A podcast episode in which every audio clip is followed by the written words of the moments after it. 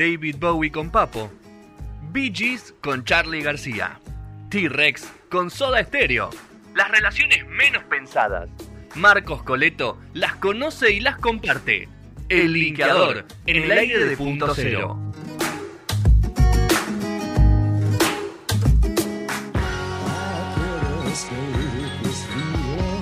Segundo bloque de No Sonoras, ha llegado el momento de, de la música. Hoy vamos a hablar de. No, no va a hablar tanto de música, hoy vamos a tener una sección sola de música. Y el, el que más sabe de música acá es, es- es el señor, el que vamos a hablar con En él. todos lados, donde yo comparto la música con él es donde más se más destaca. sabe. Sí. Pero le voy a hacer dos preguntas a ver si las tiene ahora. A ver. Pero antes lo voy a saludar. Señor Marcos Coleto, ¿cómo anda? Hola, ¿cómo andan? ¿Todo bien? Bien, ¿usted? Bueno, los quiero saludar eh, de manera pública porque el viernes no pude estar por bueno temas personales, por familia y demás. Eh, así que felices 14 años para todo el equipo Muchísimas de gracias. Y para usted también. Gracias, Que Marquito. es parte del equipo. Totalmente. Coincido con, con usted. Muchas gracias. Bueno, eh, le voy a hacer dos preguntas. Porque usted me, dice- dicen que sabe de música. ¿Escuchó el elegante?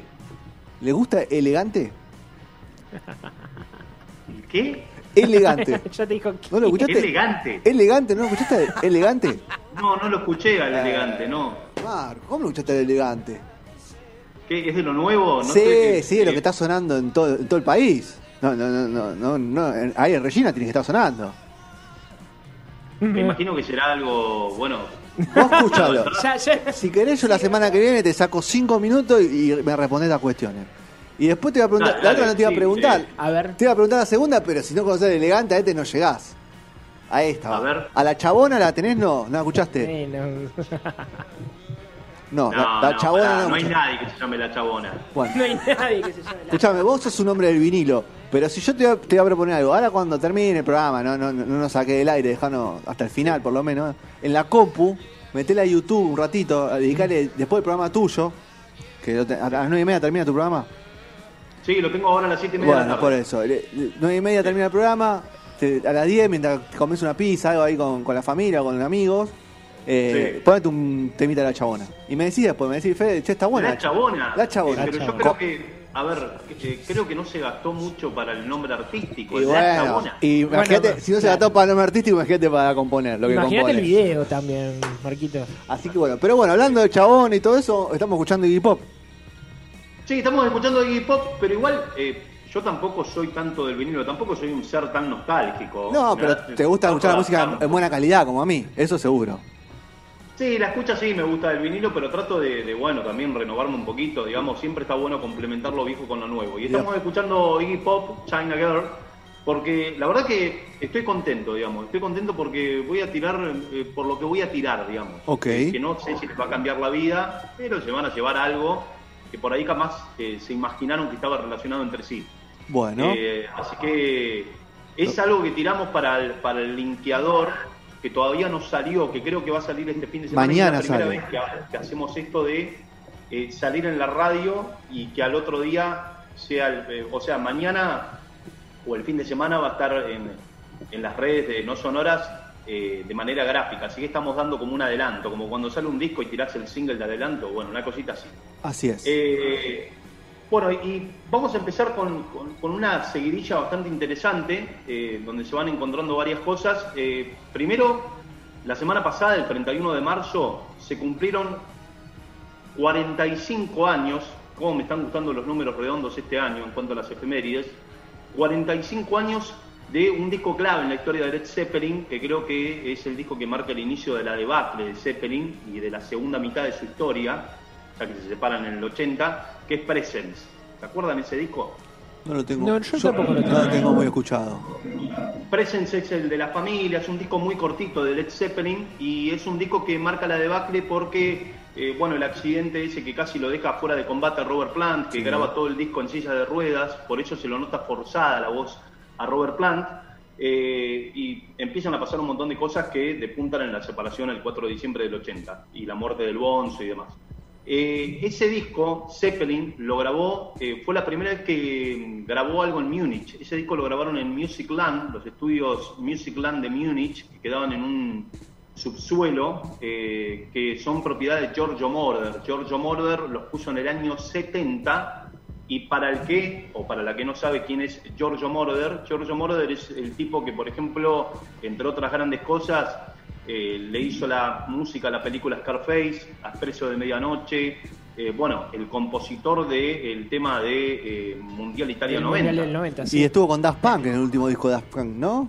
¿Mucho? Claro, que le hicieron un, le hicieron un homenaje porque, eh, digamos, fue el tipo que renovó la música disco. Siempre la música disco vino de Estados Unidos, pero fue el tipo que eh, le dio a la música disco como un aire europeo.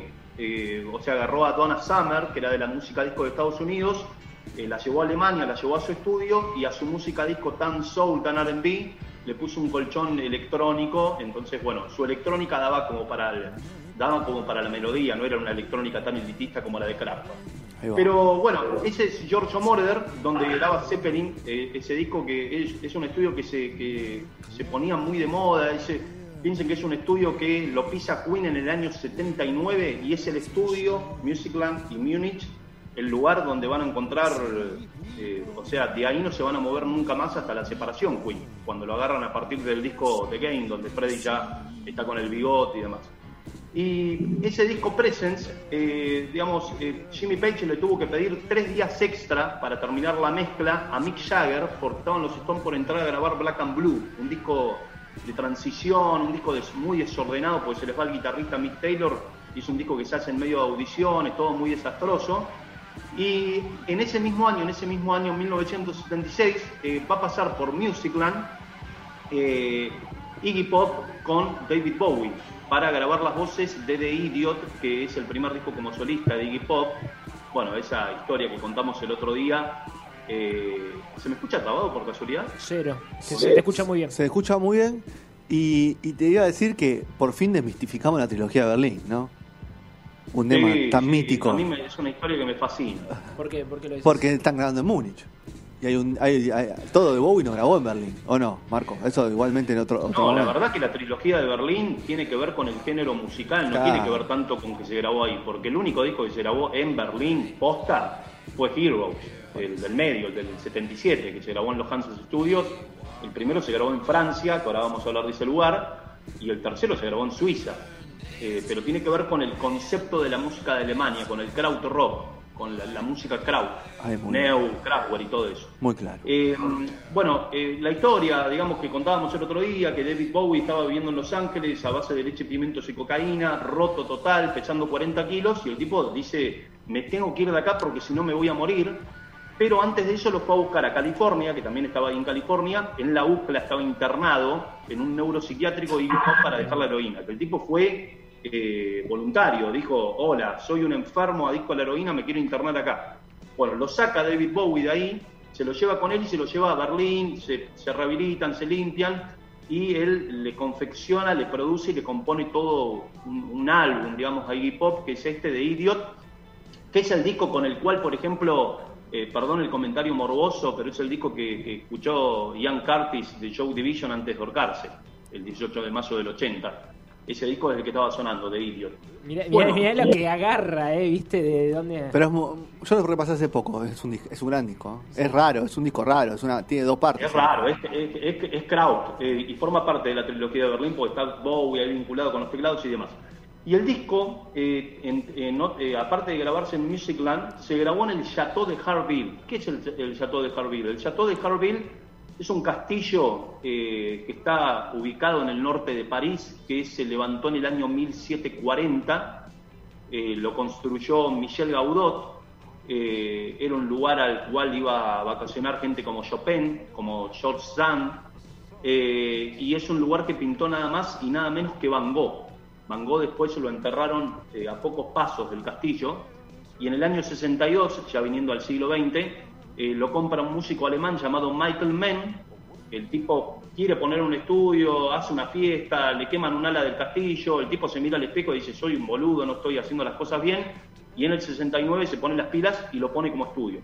Y ahí graban bandas como, no sé, Pink Floyd, Skulbar Klaus, lo grabó ahí, Elton John, bueno. Y nada, y graban en ese estudio, eh, están grabando con Bowie, el, disco de Iggy Pop, y un día cae, digamos, un músico francés de mucho renombre llamado Jacques Higelin. Jacques Higelin. Cae a visitar a su amigo que era el, dueño del estudio, pero cae también para grabar un disco de él, acompañado de su mujer llamada Julian N. Guyen, que era una franco-vietnamita. Iggy Pop, que se estaba limpiando eh, en ese momento, a lo único que estaba siendo adicto era el sexo. Y parece que tuvo una affair con, con Julian. Eh, parece que tuvo un... Época de amor bueno, libre ahí, igual, ¿no, Marco? No hay infidelidad, una noche- un par de noches es- fogosas. tal vez es la adicción Bowie más- más sana. ¿No? Sí, Bowie, Bowie siempre siendo un zorro, siempre mirando de costado, eh, bueno, escribe una canción eh, como si la cantara Iggy Pop, o sea, se la escribe para su disco que es China Girl, y lo acredita Iggy Pop. Entonces, eh, ¿quién es esta Julian Nguyen? Bueno, a ver, eh, digamos, eh, no me quiero, lo, quiero combinar un poquito bien para que, para que se entienda, digamos, llegan los 80, eh, Bowie se rehabilita completamente, termina la trilogía de Berlín, el tipo firma un contrato con la EMI por 17 palos verdes, eh, que lo promocionaba full como nunca, y es el momento donde Bowie pasa a un tipo conocido, popular, de estadios, de comerse la pantalla de MTV. Entonces el tipo dice, eh, bueno, eh, mi amigo Iggy Pop volvió a las drogas, está en la lona, no tiene ni para comer, eh, voy a agarrar el tema China Girl, eh, año 83 esto, voy a agarrar el tema China Girl y lo voy a sacar de ese lugar tan under, lo voy a, lo voy a acomodar, lo voy a llevar a un lado más pop, más comercial eh, y seguramente va a ser un hitazo. Y lo, lo voy a sacar como videoclip en MTV y lo voy a acreditar a él. Bueno, el tema es un éxito, es el China Girl de Bowie que todos conocemos, eh, que aún hoy siguen pasando en la radio, y eh, bueno, le da un, eh, Iggy Pop empieza a comer un poco caliente con, esa, con, ese éxito. Pero Julian Nguyen es una mujer que si vamos al año 71, eh, Spinetta pasa por ese momento que se separa de Almendra, el único momento de, de, Spinetta relacionado con los excesos, con las drogas, con eso de, del reviente del rock, que no lo tuvo mucho realmente, fue en ese momento de inocencia, de hipismo, de esa entre la separación de almendra y el embrión de pescado rabioso en, bueno, marihuana, ácido lisérgico, eh, todas drogas alucinógenas y mucha experimentación. Y eh, era el momento donde el flaco eh, estaba obsesionado con vivir en comunidad, vivía en Florida, eh, era una casa donde iban a parar todos, desde músicos, dealers, bueno, todo el mundo. Paraba ahí, era como que se vivía en una casa de ocupas, de alguna manera, y el flaco, digamos, se hace muy amigo de un eh, director de cine que había estado en Europa, que se había vuelto a la Argentina, llamado Víctor Kesselman, estaban con Pomo en ese momento, er- era su, momento de mucha amistad con Papo, por ejemplo, y van eh, un día a un recital y conocen a, una, a dos francesas, una de ellas una actriz muy conocida que se llama Elizabeth Wiener, que había llegado a la Argentina para hacer una película ahí en Argentina. Era una película francesa. Acompañada de su amiga Julian Nguyen, que era una franco-vietnamita. Se había separado del, se había separado del francés.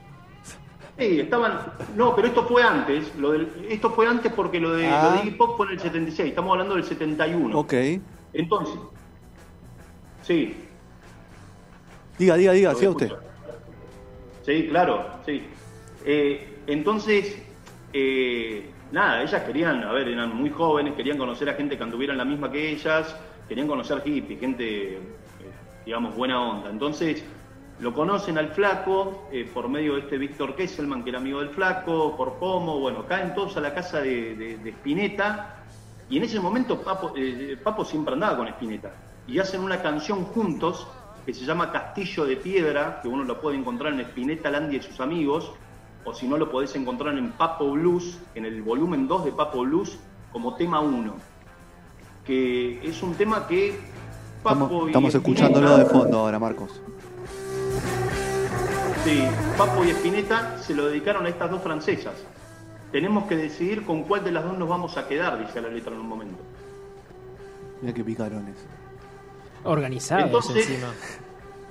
Escuchen esto. Entonces Elizabeth Wiener, en un momento así, dice, miren, yo soy muy famosa en Francia, tengo mucha plata, tengo una casa grande.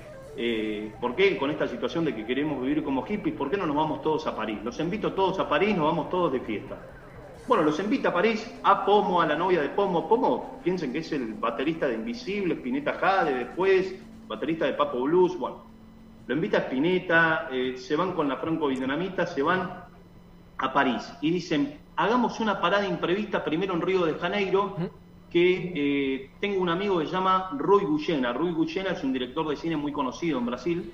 Entonces eh, van a Río de Janeiro y por medio de un amigo, también relacionado al cine, consiguen una combi para hacer como una especie de safari por el, digamos, el Salvador de la Bahía.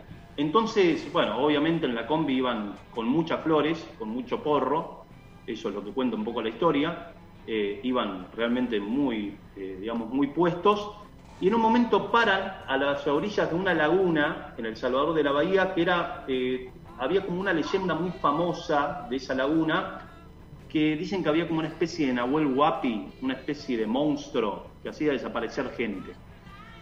Me muero. Esto es real. Sí, esto es real. Sí. Ellos en un momento van a comer al bar de la esquina y en el bar estaban dando en el televisor un documental de esa laguna, donde estaban ellos parados donde iban a dormir esa noche.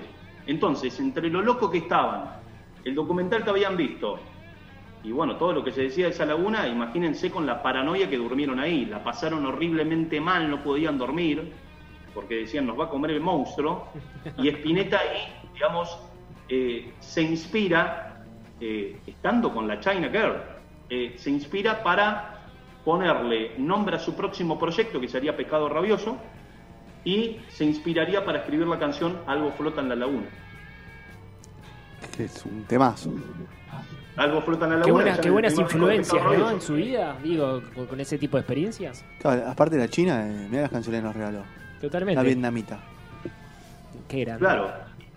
O sea, y estaba, eh, estaba en, esa, en esa inspiración, en ese embrión del nombre de Pecado Rabioso, del tema Algo Fruta en la Laguna, estaba la China Girl, y bueno, es el tema que después, eh, o sea, versiona Fabi Cantilo en el 85 para su primer disco como solista, que el flaco le dice, agarra esta canción y hacelo en un tempo reggae, eh, y no es casual que la guitarra de ese tema, de esa versión de Fabi Cantino en el 85, la toque Richard Coleman. ¿Por qué digo que no es casual? Porque Richard Coleman siempre estuvo muy influenciado por The Idiot, de Iggy Pop, y por el disco, obviamente, Heroes de David Bowie, que le hizo la mejor versión en la historia, dicho por Bowie esto, eh, con fricción, que, bueno, que, eh, o sea, es un disco que Bowie hizo al mismo tiempo, al mismo tiempo, literalmente, que estaba grabando y produciendo The Idiot de Iggy Pop. Así que no, no es casual. Piensen que del disco de Idiot, a Sí. vos, Nico, que sos muy fan de Soda, Sí. eh, en el disco de Idiot de Iggy Pop hay un tema que se llama Mass Production, Sí. que, bueno, eh, Cerati agarra el sampler, eh, agarra el fragmento de, de- de riff de, de guitarra, lo acelera un poquito más y es lo que eh, está en el tema Ameba, por ejemplo, de Soda, del disco Dynamo. Sí, sí, sí, lo, lo- lo- lo he visto, he he hecho algunas in- incursiones con un amigo de, de qué de qué samples hizo Gustavo, así que la verdad que me suma un montón. Gracias, Marquito. ¿Cómo trabajó Cerati Sí, con los samples, eh? Uf, Abrió un mundo ahí, eh. Nos dimos cuenta tarde nosotros igual. no, olvídate. Pero Cerati abrió un mundo sobre el sampler. Sí. Así que bueno, nada, eh, quería compartir con ustedes esto que me enteré hace poco eh, por algunos libros que estoy leyendo y nada, a mí me, a mí me flashó un poco, digamos, que sea la China Girl, un tema que siempre escuché de Bowie y tuviera que ver tanto con el flaco. Y, bueno, son eh, estos discos, digamos, de Idiot, Iggy Pop o Heroes de David Bowie, eh, son discos que se graban también en los Hansas Studios de Berlín, que son los estudios que están enfrente a donde era el muro de Berlín, donde se grabó Action Baby de YouTube, y son los estudios donde el año pasado salió una sesión bárbara que el otro día estuvimos repasando, que es eh, el Kansas Sessions de Parcels, Sí. esa banda australiana. Qué, qué gran, qué música inspiradora eran las mujeres en general, ¿no? Y esta en especial, o sea, inspiró tanto a artistas eh, de este lado del mundo como del otro lado, o sea, eh, Sí. por cuestiones fortuitas o por situaciones que, que le- la vida hizo que, que viva. Porque bueno, en el caso de, de Bowie eh, lo inspiró por el, lo había visto ahí dando vueltas por un, por un por un estudio y el flaco porque compartió una experiencia media lisérgica, podríamos decir. Sí. Sí. Así que Sí, así que... Es una eh, particularidad buena. No, tuvo, tuvo una suerte bárbara la vietnamita de cruzarse con Bueno, dos Spinetta, genios. Bowie, Spinetta, Bowie y Pop y, bueno, Y- todos los que habrán pasado por ese por ese castillo, ¿no? Mientras ya estuvo. Sí. Así que bueno, que la gente cada vez que, que ve el videoclip tan lindo de David Bowie, China Girl, eh, que lo muestra un Bowie besándose desnudos en la playa con una China Girl que en realidad no es Julian, No, es es- un- otra mujer. ¿Está viva Eh, Julian, bueno, que Marco? ¿Cómo? ¿Está viva Julian? Sí, está viva. Ah, ¿está viva? ¿Está viva? Sí, sí, está viva. De hecho, ese Jacques Higlin que cae al, al castillo cuando estaba grabando hip hop con David Bowie, Sí. Spinetta obviamente se va a París con, con las chicas, con las chicas francesas, se van a la casa de Elizabeth Wiener, todo. Pero nada, cuando llegan a Francia al flaco que no era nadie le cortan la cara, según lo que se cuenta. Y Y, sí. en la casa de Elizabeth Wiener caía mucho este músico Jacques Higlin que ahí, digamos, la conquista a Julian y es con la chica con la que después cae en el 76 al castillo donde estaba Iggy Pop aquí grabando con Bowie. Ok. O sea, Lo Julian- ningunearon Vivió de encima joda, Julian. a- a- al Sí. flaco. ¿Escuchan el timbre? Sí, ¿qué es eso? Sí, eh, ¿me dan, eh, ¿puedo atender al aire o no? Y atiéndalo, igual ya estamos para cerrar, Claro. pero... Ah, sí, ya cerramos, sí. Sí, ya sé. Sí. ¿Qué, va? ¿Qué, ¿Ya lo están buscando para la radio o vino el sodero? No, no sé, no sé. Eh, Lo que pasa es que no estoy acá, estoy en un, en, en un estudio acá de, de, de mi vieja y bueno. Pensé que Sí, sí, tenía- por en, eso- en su mansión, en, en otra parte de su mansión está... eh. Claro, acá el operador en, en un momento levantó un, un- un cuaderno y decía María Perego. ¿Quién es María Perego? Y yo la conozco, María Perego, porque es él desde, desde el nombre del Zoom. Es una Ah, cosa- me había asustado. digo. Claro. Bueno, Marquito, gracias Sí. por, por la historia tan linda de la China Girl, de Cunyan, que está viva.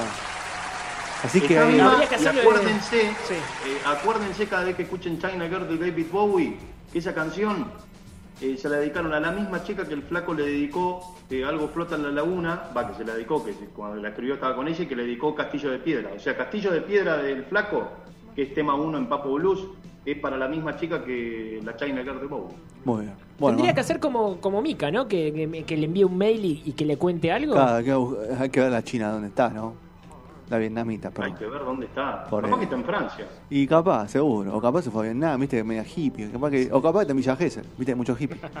Bueno, abrazo grande, Marquito. Atiende el teléfono. Nos vemos. Abrazo Cuídese. grande a ustedes. Abrazo grande. Chau, chau. Abrazo. Chau, chau. Bueno, eh, nos vamos con esa versión hermosa de Bowie, China Girl, bien pop, con esos coros tan lindos. Y bueno, vamos a ver si sale la entrevista de la fecha. Veremos. China girl.